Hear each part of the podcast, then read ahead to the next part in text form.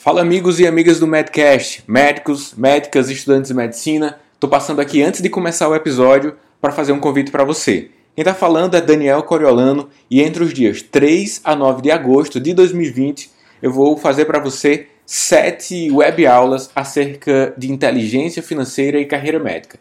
Estou falando do desafio Inteligência Financeira para Médicos, para você construir o seu plano de vida e carreira, aumentar sua consciência sobre temas relacionados a inteligências macroprofissionais e você vai entender qual o mercado hoje, o que você pode fazer para ter melhor posicionamento, mais tempo, qualidade de vida. Então, para participar do desafio, que é totalmente gratuito, clica no link que está na descrição aqui do episódio de hoje. Você vai ter acesso à página e aí você deixa o seu e-mail. Ou, caso queira, você clica direto para entrar no grupo do WhatsApp. É um grupo silencioso, ninguém fala por lá. E é por lá que nós vamos enviar os links das lives. São sete dias de conteúdos de grande valor, tá bom? Então clica aí e eu te espero durante os dias do desafio Inteligência Financeira para Médicos, que demarca o lançamento do meu livro, que tem o mesmo nome, Inteligência Financeira para Médicos, e do nosso curso Inteligência Financeira para Médicos, uma imersão online acerca desse tema tão importante para o desenvolvimento da vida e da carreira do médico, tá bom? Então, bom episódio, bom Medcast, abraço, a gente se encontra. Esse é o Medcast, o podcast da medicina brasileira. Produzido pelos médicos Daniel Coriolano e Roberto Maranhão, o Bob. Por Núcleo MD Educação Médica. Siga arroba Daniel Coriolano e arroba NúcleoMD no Instagram. Sobre carreira médica, hoje um tema muito importante. Trouxe o, grande amigo Roberto, já conheço há alguns meses, a gente teve bons relacionamentos aqui, network, e ele tem uma história incrível aqui para contar para vocês. A história dele vai conectar com muitos, muitas trajetórias que você ou já passou, ou vai passar, ou quem sabe está passando. E com, ouvindo histórias de quem já passou, por algumas etapas da nossa carreira médica é algo interessante para que você possa somar ao seu arsenal cognitivo de quais as trajetórias possíveis. Não se trata de uma receita de bolo, mas uma experiência de vida que vale muito a pena ser ouvida. Roberto, muito obrigado por ter aceitado ao convite. Você pôde compartilhar em um dado momento em uma das nossas reuniões presenciais acerca da sua história e foi muito importante naquele momento porque as pessoas que estavam lá, elas se sentiram beneficiadas por ter ouvido você falar e eu achei justo chamá-lo para que você possa compartilhar aqui com a galera que nos acompanha. Dadas as boas-vindas, vou pedir inicialmente, Roberto, para que você se apresente de forma breve. E hoje a gente vai ter um bate-papo. Eu tenho algumas perguntas para o Roberto que estão relacionadas ao início da sua entrada no mercado de trabalho, ou seja, do recém-egresso, um pouco sobre a sua trajetória para se tornar especialista e a trajetória como especialista dentro do mercado de trabalho, onde algumas demandas acontecem e é sobre isso que eu vou questioná-lo, tá bom? Então, tá com você a palavra, Roberto, para você se apresentar aí para o nosso público de hoje. Olá, Daniel, boa noite, todos que estão acompanhando a gente. É um prazer enorme estar aqui com você, é, compartilhando aqui dessa live e dividindo experiências, né? Na realidade, o que iremos fazer hoje é dividir experiências sobre aí um, um pouco da trajetória, né? Na, na medicina, né? Antes e depois dela também, né? De formado. Então, eu sou médico, tá? Eu sou formado, já tenho praticamente sete anos de formado. Atuei como médico de família também, como recém-formado. E depois disso, fiz minha residência em radiologia, diagnóstico por imagem, e também sou é, pós-graduado em medicina do trabalho. Então, hoje eu atuo é, especificamente 90% do que eu faço é radiologia, diagnóstico por imagem, e os 10% também em relação à medicina do trabalho. É um prazer estar aqui com vocês. Massa. Roberto, de cara, você terminou a graduação de medicina, então você adentrou na atenção primária. Atuou na atenção primária, foi no interior do país, não é isso? Cara, me diz, me diz a tua sensação de cortar o cordão umbilical com a universidade. Cara, é, inicialmente eu terminei a faculdade em 2013, tá? Então, quando inicialmente, é, durante o internato, você já fica com aquela ansiedade, você já se sente um pouco mais do que meio médico, né? Então você já fica, já cria uma ansiedade expectativa. E você já vai organizando um pouco sua vida também relacionado à questão do, do trabalho. Ah, onde é que eu vou trabalhar? Eu vou trabalhar na capital, onde eu estou fazendo minha faculdade, no caso eu fiz é, faculdade de Fortaleza, eu vou trabalhar no, ou então vou trabalhar no interior, tudo. Como eu venho do interior, então eu imaginei que fosse interessante é, eu retornar para o interior para trabalhar lá é, sendo criado no interior do Pernambuco, né? É uma mistura assim, meio que uma salada mista de onde eu venho, né? Você também é um pouquinho ali do Cariri, tem um contato ali com a gente ali por, por perto. Então, é, eu acabei criando essa expectativa e me organizei para voltar para o interior, tá? Então, foi quando eu, eu nesses dois nesses dois últimos anos da, da no caso da do internato, que você vai se organizando e vai criando aquela ansiedade e procurando locais de trabalho. Naquela época, 2013, a gente estava com um, a gente estava com um acontecimento bem interessante, que era exatamente o início do Mais Médicos. Era bem o comecinho mesmo Mais Médicos. Então, foi um momento assim, de uma, meio que uma turbulência na medicina.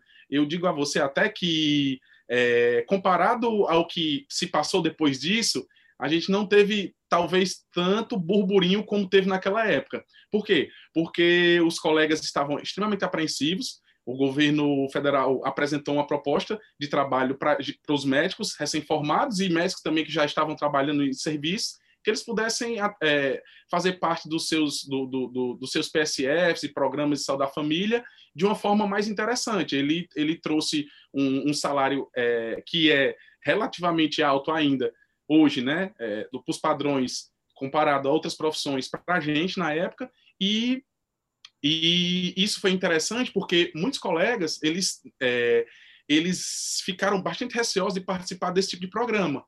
Então existiu a expectativa minha de sair da, de cortar o cordão umbilical, de sair da universidade, mas saber que existia uma possibilidade de, de trabalhar nesse programa. Então assim eu particularmente eu, eu fiquei com a expectativa, como eu ia para o interior voltar, de trabalhar nesse programa. Então, durante o internato, foi criando aquela sensação que exatamente a, a o Mais Médico estava se, se, se projetando e, e, se consolidando e eles estavam abrindo vagas, então eu criei uma expectativa voltada para isso. E assim eu fiz. Quando eu, eu me formei, eu voltei a trabalhar, eu fui trabalhar no meu interior e inicialmente eu fui tentar me cadastrar exatamente no Mais Médicos mas aquela aquela aquela sensação de nossa eu sou estudante hoje e nossa amanhã eu sou médico. Isso aí criou um, um meio que um pânico cria um pânico no, no, no profissional recém-formado médico ou de qualquer outra área da saúde. Então comigo não foi diferente.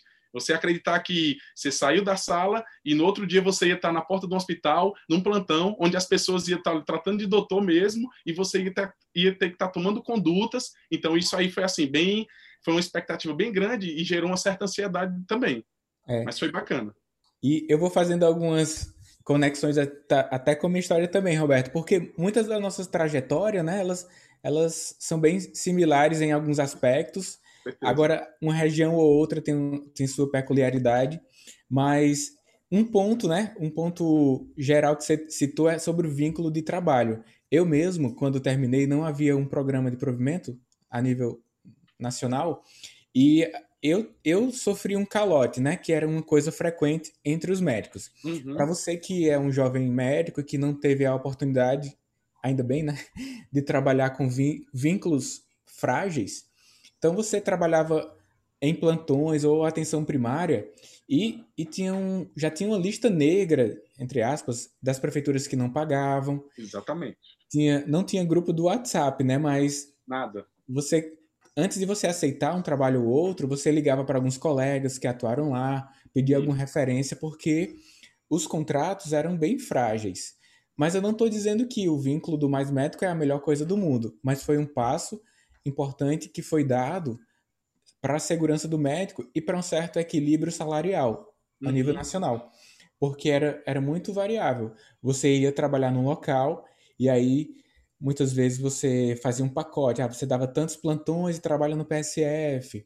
E aí ficava à mercê também de questões relacionadas à gestão municipal, questões político-partidárias, e o médico, nesse tipo de vínculo, ele estava num, num local muito desconfortável para exercício da medicina.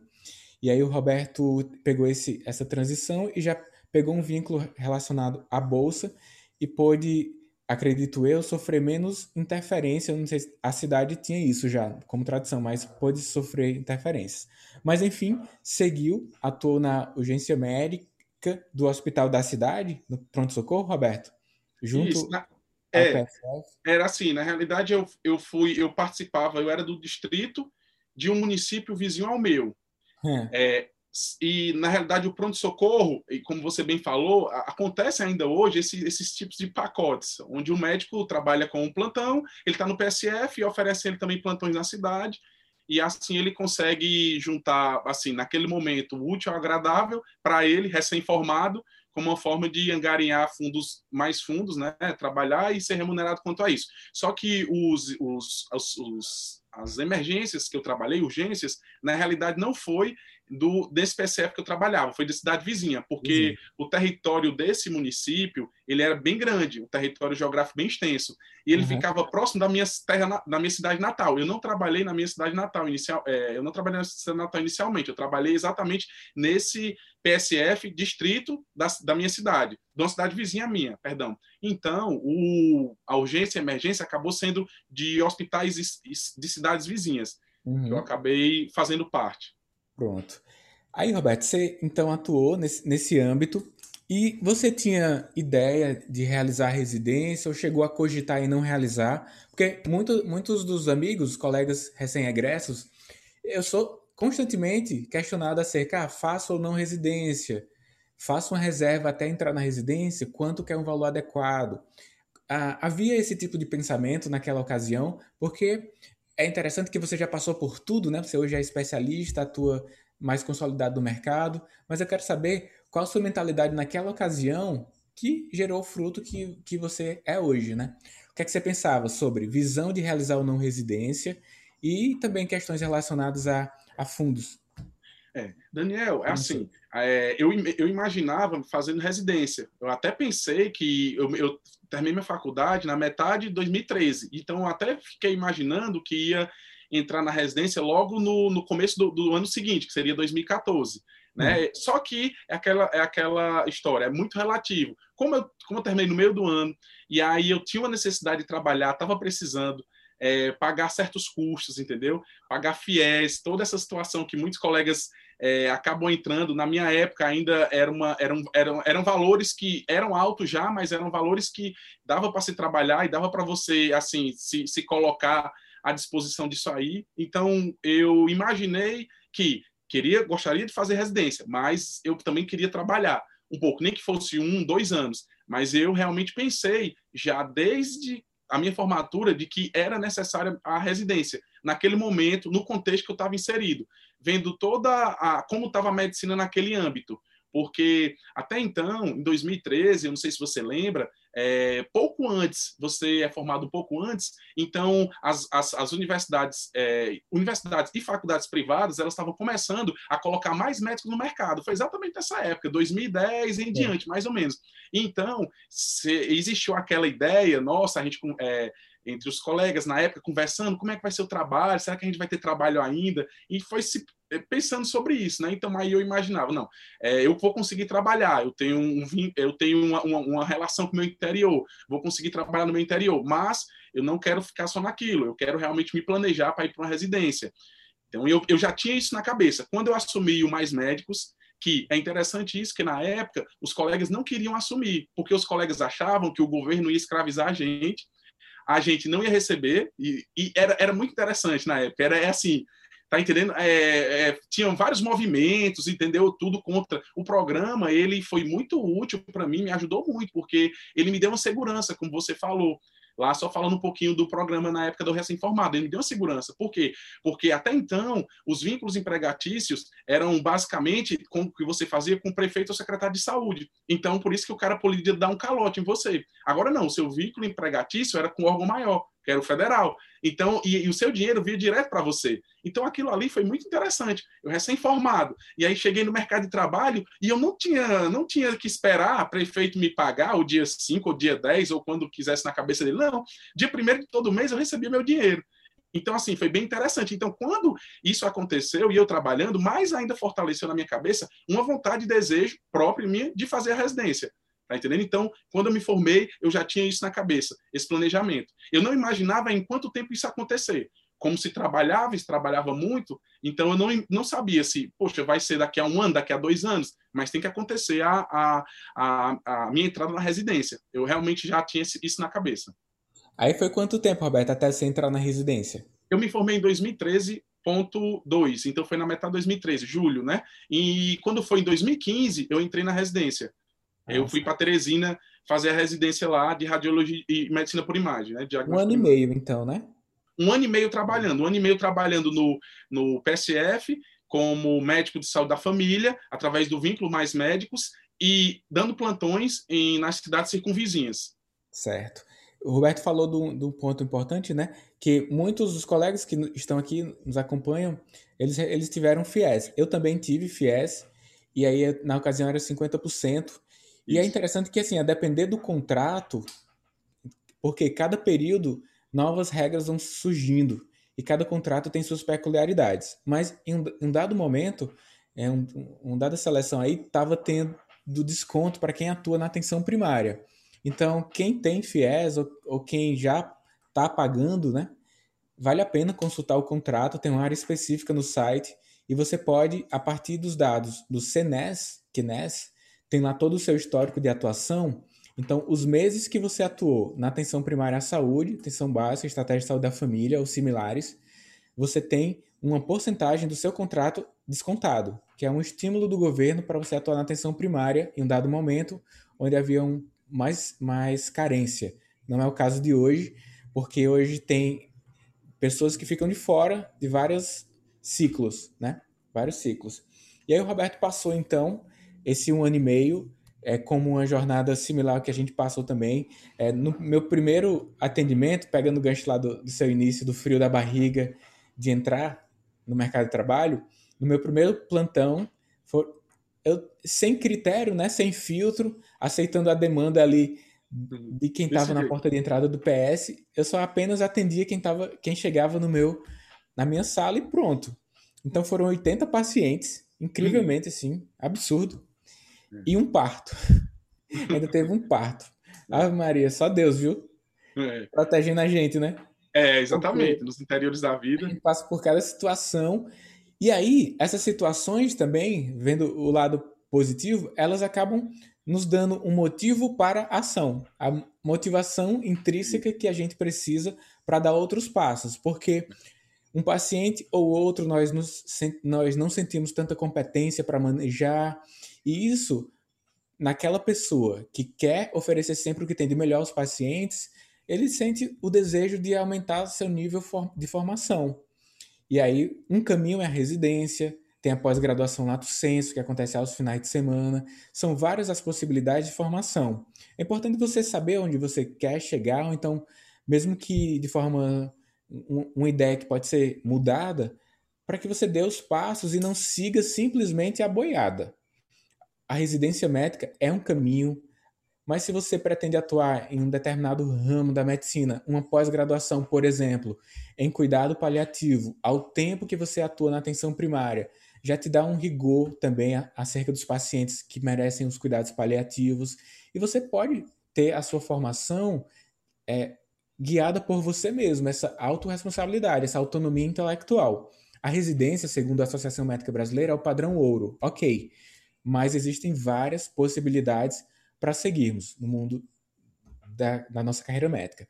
Roberto seguiu pela residência médica e, Roberto, durante o período da residência médica, é, você já pensava ali por volta do, do meio da residência, a sua inserção dentro do mercado? Quero saber quais os, as superações que você teve durante o período de residência e a sua visualização logo após. Sua, sua, como você enxergava ao sair? da residência. Isso, Daniel, esse, é, esse contexto todo é como, como eu te expliquei, em 2010 começava a entrar muito médico no mercado de trabalho. Então, eu ficava imaginando o seguinte, eu, é, eu imaginava assim, eu vou, vou tentar fazer uma residência que se assemelhe o que eu tô assim com que eu que, o que eu gosto, o que eu acho que tem alguma afinidade, tá? Mas é, eu vou ver, visualizar se o mercado de trabalho vai estar interessante para mim também. Eu pensei isso na época também. No Visão seguinte estratégica, aspecto. né? Isso, uma estratégia. No seguinte aspecto, eu imaginei o seguinte: eu disse, não, eu posso sair de, de Fortaleza e ir para fazer residência médica em São Paulo. Ok, eu posso. Mas eu não vou fazer isso. Eu vou sair de Fortaleza, eu vou fazer residência médica próxima a Fortaleza, ou em Fortaleza, porque eu já queria estar inserido no mercado. É, haja vista, já pensando na concorrência e como estaria o mercado inchado quando retornasse. Seria mais fácil já estar fazendo residência próximo, onde conhecesse os colegas e assim conseguir ser inserido nesse próprio, nesse próprio mercado da residência. Então, assim eu fiz. Então, quando fui fazer residência, uma amiga interessante, porque na época de graduação ainda, tudo eu fiz meio que voltado para a parte é, de cirurgia. Então, o que você imaginar de estágio aí, em todo lugar, estagiei no Frotinha, no Frotão, todos os hospitais, porto de hospital. Então, assim, era só realmente, era bem movimentado o, a, a, forma dos estágios que eu praticava. E aí, quando terminei a, a, a faculdade, entrei no, na medicina do, da saúde da família, pelo Mais Médicos, aí eu mudei um pouco meu pensamento eu disse, não, é, eu, eu, eu acho interessante essa área de estar ali na emergência, no pronto atendimento, no PS ali na frente, mas na realidade eu estou querendo realmente alguma coisa diferente, um contexto onde na realidade eu possa não me expor fisicamente tanto quanto essas, essas outras áreas, mas fazer algo que para mim tivesse um valor e que eu pudesse passar esse valor também para meus pacientes. E aí uma amiga minha, fazendo da, facu, da sala da, da, da faculdade, ela fez é, começou a fazer residência em Teresina e eu fui conversar com ela sobre como era a parte de radiologia. Até então, eu já tinha uma ideia, porque vi exames quando estava no, no PSF, exatamente, comecei a ver, analisar os exames de imagem, receber aquilo tudo e ficava, comecei a me questionar sobre aquilo e aquilo começou a me gerar curiosidade. E aí a curiosidade gerou interesse. E o interesse, eu entrei em contato com a minha amiga, e essa minha amiga estava fazendo residência lá. Ela me passou como seria a residência, e aí eu peguei e disse: Cara, eu vou fazer essa prova e vou tentar ir para lá, para Teresina. E assim eu fiz. E quando eu fiz a prova lá e para entrar em Teresina, até então só tinha eu nessa nessa seleção, só tinha eu que era realmente de fora. Os outros colegas todos eram de lá mesmo, do Piauí, né? E aí já teve um impacto quanto a isso um, um, desafio de superação que, apesar do médico, ele, vamos dizer assim, ele ser bem adaptável e ele, assim, de certa forma, quando está nesses pelo menos inicialmente, quando está adentrando dessa forma, residência, essa coisa, você acaba tentando criar um vínculo muito mais forte com as pessoas ali, é, aproximação mesmo, né? Então, foi assim que aconteceu. Então, eu era de fora, os outros colegas todos da, de, de, Teresina, e assim eu comecei a me aproximar. Então, a primeira superação foi essa da mudança da cidade, mas que, através do meu, da minha ideia no planejamento, eu não queria ir para nenhum local longe, porque eu queria continuar perto para mim poder observar como se comportaria o mercado. Eu estou no mercado da radiologia, eu estou na, na especialização na radiologia, mas eu quero saber como é que anda, para onde eu vou voltar. Fortaleza, o meu interior. Então eu pensei isso. Por isso que eu não quis ir para muito longe.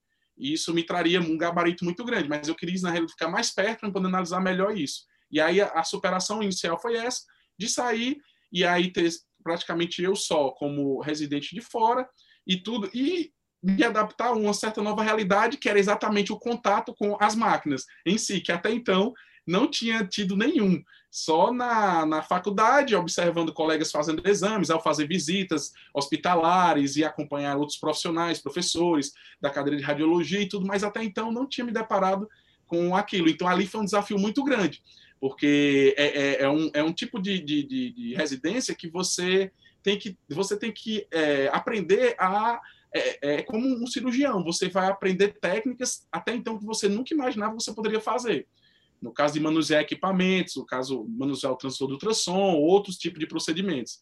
Então, assim, foi bem desafiador no início, porque realmente você não tem aquela expertise toda. É diferente, por exemplo, você entrar numa residência onde você vai ser, um exemplo aqui, você vai ser cardio, tudo, que tem um nível de dificuldade bem elevado, mas você vai ficar lidando com conversas entre as pessoas, você vai ficar lidando com esses feedback, exames de, é, é, análise de exames, e assim, não, naquele momento eu tinha que operar uma máquina e aprender a operar ela. E bem, então isso aí foi bem desafiador também nesse momento. Então, além dos colegas, eu sem núcleo de fora, essa questão de operar as máquinas, isso aí foi, foi, foi bem interessante tudo. Mas me ajudou muito no crescimento.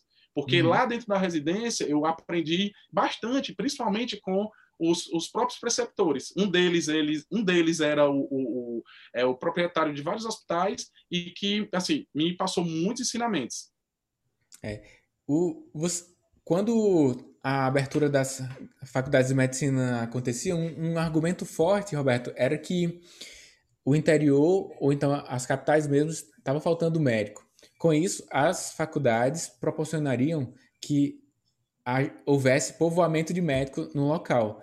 Algo que não se revelou até um dado momento tão verdade, porque o que fixa o médico, na maior parte das vezes, é o programa de residência médica. Então, quando você termina a residência médica, você tem um vínculo tão forte, com um network tão forte com seus preceptores e colegas da área, que você é convidado a participar de serviços locais. Você ficou algum tempo após a residência atuando em Teresina, porque você ou, ou você fugiu da, da regra? Na realidade, você foi assediado para ficar lá? Sim, existia a possibilidade. O serviço ele, ele acabou assimilando praticamente todos os colegas. E existia a possibilidade, sim, como você falou bem, isso é bem, isso é bem real. Né? Acaba quando você está inserido no sistema, eles acabam sabendo já a sua forma de trabalho, já vendo o seu potencial, e isso é interessante, e eles acabam querendo que você seja incorporado no serviço. E acontecia acontecer comigo também. Mas aí, na realidade, eu não decidi ficar lá, porque eu imaginei que a minha a construção profissional do que eu estava planejando não seria o ideal lá em Teresina, apesar de ser um grande centro. E a parte da radiologia, o interessante, Daniel, é porque a gente faz a faculdade de medicina e muitas vezes a gente vai para jornadas médicas, orens da vida e tudo, e você acha que conhece de como é, como funciona é, ou como anda a medicina naquele determinado estado. Quando eu cheguei no Piauí, foi assim, me surpreendi positivamente principalmente em relação à radiologia, porque o serviço de radiologia em Teresina é um serviço muito, muito avançado, entendeu? Então, a época, se você imaginar, Teresina com um milhão de habitantes, ele tinha basicamente, ele tinha praticamente a mesma quantidade de máquinas de ressonância que existia em Fortaleza. Fortaleza já com quase duas ou três vezes o número de habitantes de Teresina. Então isso me chamou bastante atenção. E aí eu fui, e aí eu fui ver que eu entrei no sistema, que eu não conhecia muito como era, porque o, o, o, o que eu tinha de ideia foi o que minha amiga passou e o que eu fui pesquisar sobre aquele local, e me surpreendi positivamente de como era a forma que funcionava a questão da radiologia na cidade de Teresina. E isso foi muito bom, muito positivo para mim, porque e quando eu retornei é, para Fortaleza, tudo, eu vi que realmente o, o que eu tinha aprendido de nível estava bem adequado aonde eu ia me inserir aqui para trabalho. Então, assim, foi, foi, foi bem interessante esse, essa questão. Um, uma frase que você falou agora, no meio da sua fala, foi assim: não estava adequado o quanto eu estava planejando, né? É uma coisa que a gente sempre bate aqui nas nossas conversas aqui presenciais, Isso. aqui nos conteúdos do Instagram, é o planejamento de vida e carreira. Eu tenho falado que é um era para ser é um termo só, é um descritor praticamente. Não é possível desvincular a vida da carreira da carreira. Quando você sofre alguma coisa na, no trabalho, você leva para casa e em casa para o trabalho. As felicidades também vai de um campo para o outro. E para que você tenha uma, uma melhor previsibilidade de tudo e que trace o seu próprio caminho e não fique à mercê de oportunidades falsas, você deve ter um planejamento mínimo. O planejamento faz com que você coloque praticamente uns óculos que permite você enxergar novas possibilidades. Se você não tem um planejamento, mesmo que mínimo, e com margem a ser modificado, isso é importante, aí as oportunidades aparecem e você agarra. Aparece uma outra, por quê? Porque tudo vai parecer oportunidade, já que você não tem um plano. Então, você desde lá de, do começo ali, recém-egresso, você já citou voltar para o meu interior, na residência aquilo ainda estava no seu coração, oportun... e aí você, visão estratégica, uma coisa importante também. Deixa eu perceber aqui uma área que pode me contemplar. É, não sei se você com... chegou a conversar com médicos radiologistas, mas ah, quer dizer, você falou que conversou, que foi a sua amiga residente, que estava no serviço, né? Que você questionou. Algumas áreas da medicina, de fato, durante a graduação, a gente tem pouco contato para saber como é que ela está no mercado. A graduação médica é, é, é, muito mais fácil entrar em áreas as, dos grandes temas da medicina, como clínica, uma, uma, residência predominantemente de áreas clínicas, que envolve anamnese, exame físico, diagnóstico e tratamento ali de frente ao paciente. E cirúrgica, porque a gente tem pequena cirurgia, ainda tem, tem muito disso. Uma faculdade ou outra tem serviços mais desenvolvidos para algumas especialidades, em virtude dos professores, mas, assim, de forma geral, genericamente, a gente pode dizer que a clínica e cirurgia, se você passa nessas residências, fica mais fácil se desenvolver. Mas para áreas como oftalmologia, otorrino, radiologia, diagnóstico por imagem, né? É, é, é um mundo a ser descoberto e são algumas fagulhas durante a graduação ou mesmo depois do mercado de trabalho que levam você para lá. Mas essas fagulhas revelam também uma visão estratégica de vida. Você vai passar a vida naquela especialidade e aí você tem que ter uma certa consciência de como é o, o modus operandi né, da especialidade, etc. E você revelou que, que tinha essa sensação, que não queria estar exposto em uma linha de frente. Né? Cada um tem uma inclinação. Você pode estar no meio em que vários escolhem uma especialidade, mas você tem inclinação, tem algum, algum sentido teu aí dizendo que uma área ou outra é importante para você. Nós somos recomendados a escolher o que nós amamos, né? Faça o que você gosta, faça o que você gosta. Mas o que nos geram as boas sensações é fazer e ter resultado. Então, assim, você acha que algum desses youtubers aí sonhavam quando criança ser youtuber? De forma Não. Alguma, né? Agora, quando eles passaram a produzir os conteúdos, a galera foi dando feedback, eles foram se dando bem com a câmera. Ah, você é youtuber. Pronto, o cara revelou. Então, mais do que ficar buscando o que ama, é fazer uma análise retrospectiva de buscar os resultados que conseguia ter, aquelas sensações que conseguia ter em um paciente ou outro.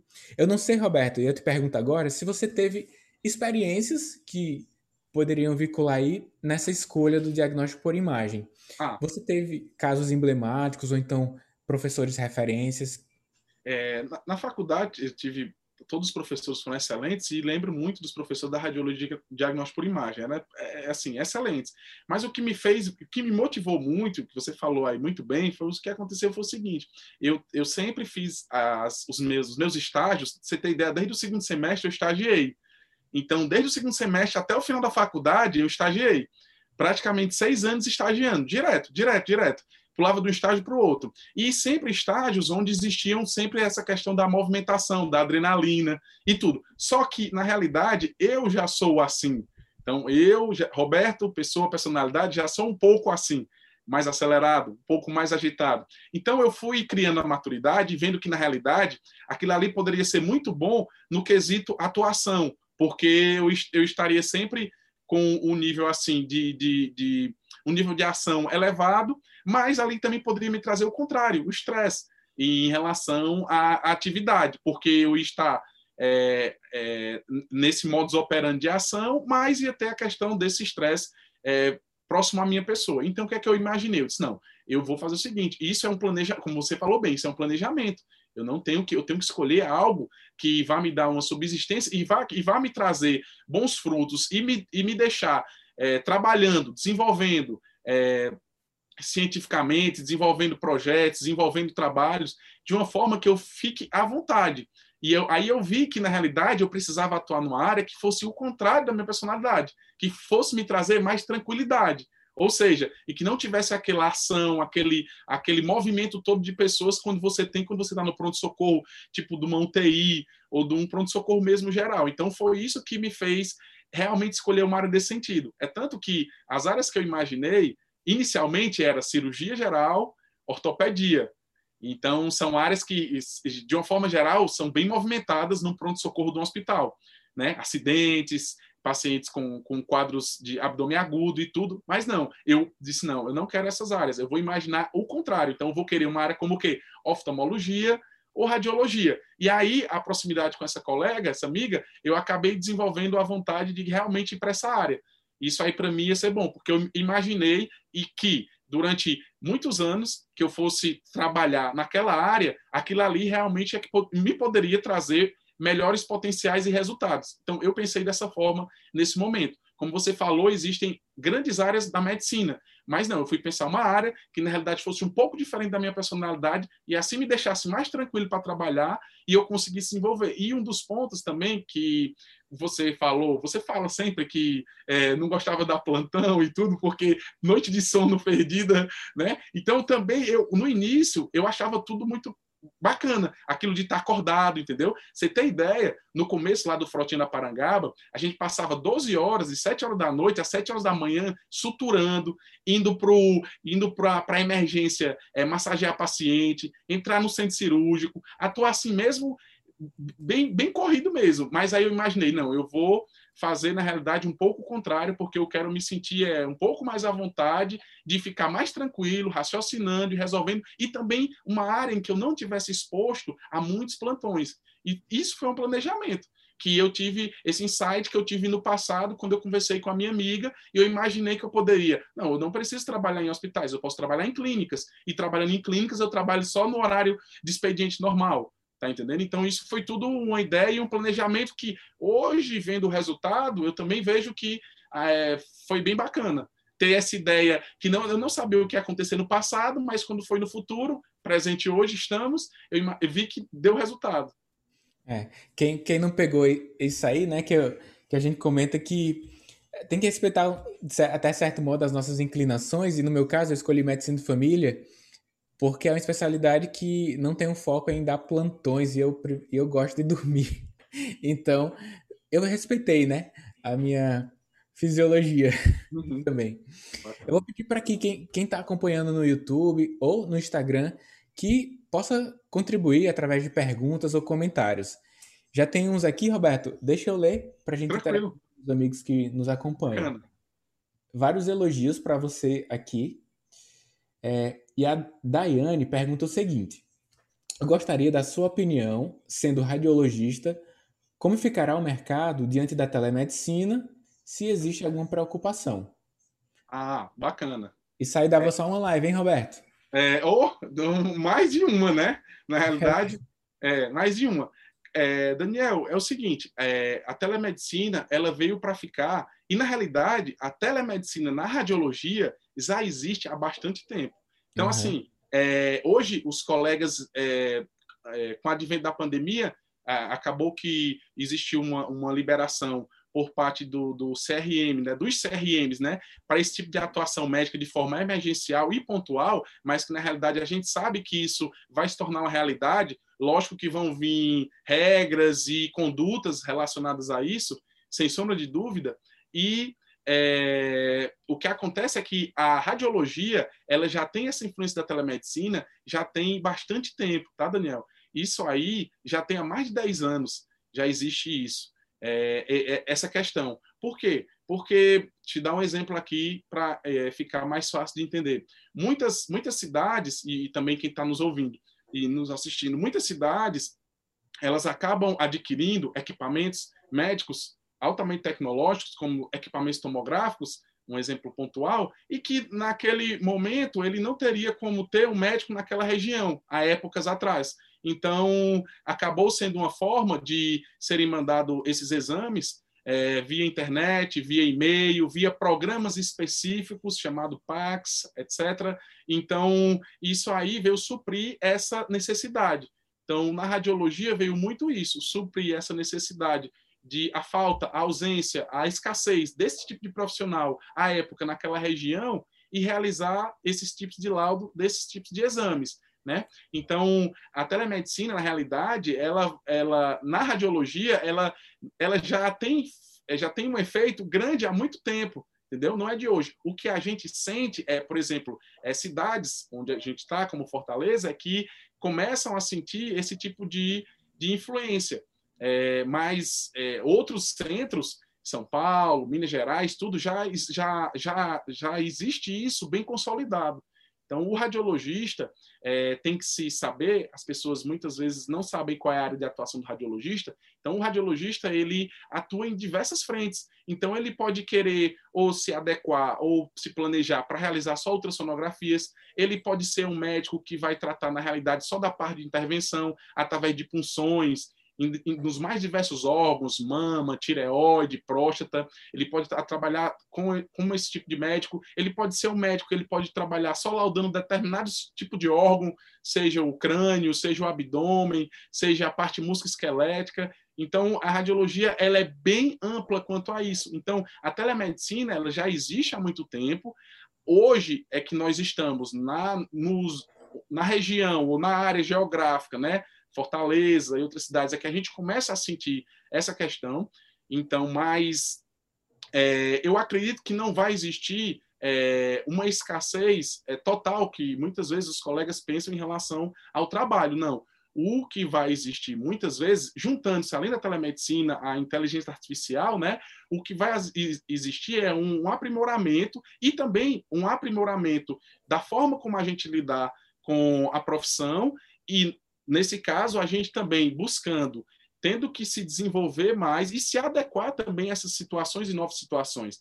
Até o momento, você sabe, nós, nós somos, é, nós realizamos exames de ultrassom, por exemplo. Não existe uma máquina para realizar, não existe como uma máquina dar um laudo antes disso.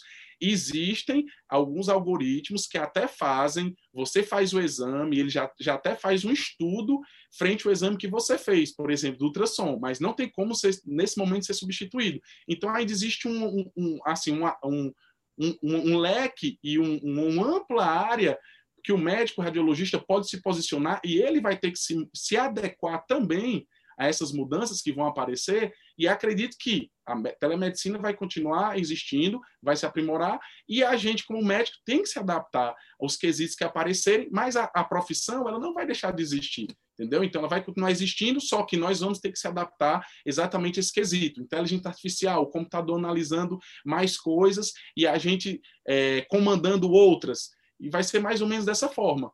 Tá? O, o cirurgião, existe a robótica, dando um exemplo aqui também, existe a robótica, mas o, o, o robô ele ainda não está operando só 100%, ele precisa do médico fazendo.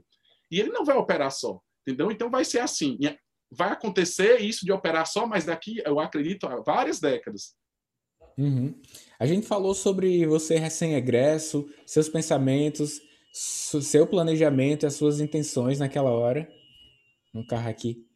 A gente falou sobre seu período de residência e agora eu quero entrar, Roberto, acerca de você no mercado de trabalho e sua interconexão com a sua organização financeira, que é um dos temas frequentes aqui dentro do nosso perfil. Carreira médica, inteligência financeira, que para quem está chegando agora, a gente aborda esse tema inteligência financeira com muito respeito, cuidado, ética, e nós englobamos não apenas o investimento, a gente, quando pensa em inteligência financeira, a gente fala sobre consumo, respeito aos bens disponíveis, um planejamento de compras, sobretudo de bens de alto preço, e também investimentos, que é você lembrar que tem uma expectativa de vida extensa e é que há que se ter esse cuidado agora de planejar para que no futuro você mantenha-se com um consumo similar ao que tem hoje, ou quem sabe, de preferência, melhore isso. Então, Roberto, como é essa sua carreira, como é você hoje no mercado de trabalho e sua conexão com a inteligência financeira? Por quê? Temas de mercado, inteligências macroprofissionais não são abordados nos períodos pelos quais você passou. Na uhum. graduação, na residência médica, talvez o tema venha em rodas de amigos e a gente tenha aquele aprendizado superficial entre os pares. Mas é o mercado que nos ensina e nos motiva a buscar essas informações. Me diz aí como, como tá isso, como tá sendo isso, né? Porque é sempre a gente tá aprendendo acerca disso, né? Isso. Bacana. É, essa questão aí, Daniel, como você falou bem, é, a gente não tem esse tipo de orientação, principalmente durante a faculdade. O, voltando aqui um pouquinho ainda como médico recém-formado, você imagina que o médico, o estímulo dele, o estímulo que vem para o médico recém-formado e para ele é o consumismo. E diante da situação que ele ficou ali, talvez é, cada um tem a sua história, mas muito tempo ali recluso e aí sem poder, vamos dizer assim, é, sem poder é, é, adquirir algumas coisas ou querer conquistar ou mesmo comprar, o médico acaba, com o recém-formado, falando isso inicialmente, acaba querendo fazer assim voltuosas é, compras, é carro, é apartamento, é casa, tudo, e aí esquece de fazer um pouquinho o planejamento. No meu caso, desde recém-formado, eu sempre me organizei um pouco, inicialmente um pouco, para ter uma reserva financeira. E assim eu sempre o fiz. Quando eu entrei na residência, eu tinha uma reserva financeira. Então, isso foi bem bacana para mim. Apesar que na residência eu continuei trabalhando, mas eu tinha, se eu não precisasse trabalhar, eu tinha uma reserva financeira. Quando eu me formei, eu continuei fazendo, quando, quando eu saí da residência, eu continuei com essa ideia de saber que precisa se guardar uma parte do que se ganha e continuei fazendo isso. Só que recentemente é que eu tive um contato maior realmente com, vamos dizer assim, o mundo especificamente do investimento falando em questão do investimento, né? Então foi recentemente, de três anos para cá, que isso veio realmente apresentar, aparecer mais na minha vida, principalmente como você disse, entre conversas de amigos, insights, e você acaba se organizando melhor sobre isso. Porque quando eu terminei minha faculdade, assim que eu terminei minha faculdade também, na realidade, eu já dividi a experiência de, de gerir uma clínica com meus irmãos, que são também da área da saúde. Então, isso aí também, eu hoje eu vejo que me ajudou bastante a criar um amadurecimento em relação ao cuidado, especificamente com o que você ganha. Então, saber que você está ganhando alguma, sabendo que você gera um, é, você gera uma quantidade de recursos durante o mês, mas na realidade aquela quantidade de recursos que você gera é só um que se chama de faturamento, onde você precisa tirar uma, uma parte para você guardar, onde você precisa tirar uma parte para você reinvestir. Então, acabou que a experiência também com a administração de, de, de, clínica, onde eu sou sócio com meus irmãos, me trouxe bastante esse insight e esse cuidado. Então, desde quando eu me formei, eu tenho esse pensamento. Você tem ideia, é, por exemplo, eu nunca comprei um carro novo, porque eu, eu sempre achei que não vale a pena.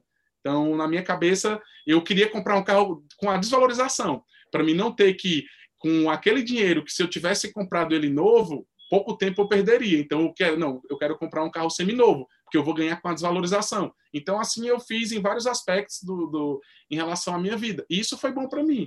É, então, hoje, depois de sete anos com é, recém, é, especialista e trabalhando mais, entendendo um pouco melhor essa questão da inteligência financeira, principalmente vendo o que no passado alguns colegas fizeram, em relação a recursos que tinham, eu vi que isso é um tema que tem que ser bastante abordado. E eu acho muito, assim, muito bacana a sua ideia, desde então você se colocando assim como um, uma, uma pessoa referência, vou dizer, nesse aspecto, não só aqui para a gente do Ceará, mas para o Brasil. E eu acho bacana, porque nós não tivemos essa, essa ideia e, e ninguém veio para a gente e orientou a gente de, ser, de, de dizer o seguinte: você, tá, você terminou sua residência ou, ou sua faculdade, você está aqui com cheque, mas esse cheque em branco você não pode preencher com qualquer valor. Você tem que tomar cuidado com o valor que você coloca nele, para você não se perder relacionado a isso, né? Quantas e quantas vezes a gente escuta de colegas que assim são extremamente endividados